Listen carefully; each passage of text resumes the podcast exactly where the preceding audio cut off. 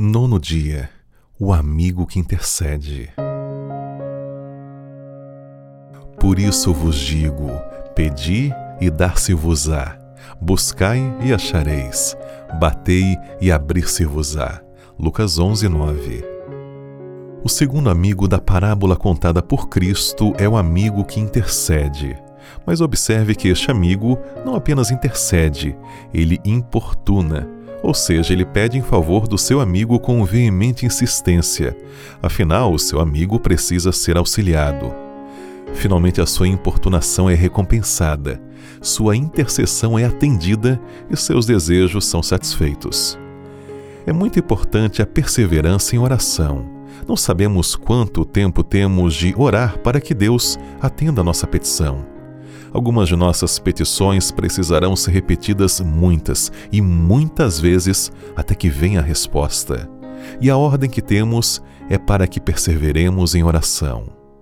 O homem não despediu o amigo que a ele recorreu para hospedar-se, embora chegasse a hora inoportuna da meia-noite. Nada tinha para apresentar-lhe, mas recorreu a alguém que tinha alimento e insistiu em sua petição, até o vizinho lhe suprir a necessidade. Afinal, amigos de verdade intercedem pelo bem-estar dos outros dia e noite, ainda que o horário seja inoportuno. Na parábola, o suplicante foi repelido várias vezes, porém não desistiu de sua intenção. Assim, nossas orações nem sempre parecem ser atendidas imediatamente, mas Cristo ensina que não devemos cessar de orar.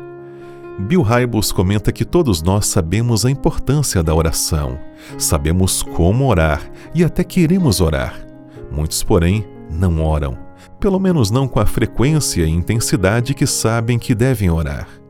Mas é preciso decidir orar, porque se você se recusar a orar pelos perdidos, os esforços que fizer no sentido de ganhá-los para Cristo serão de nenhum proveito. O trabalho pessoal por outros deve ser precedido de perseverante oração.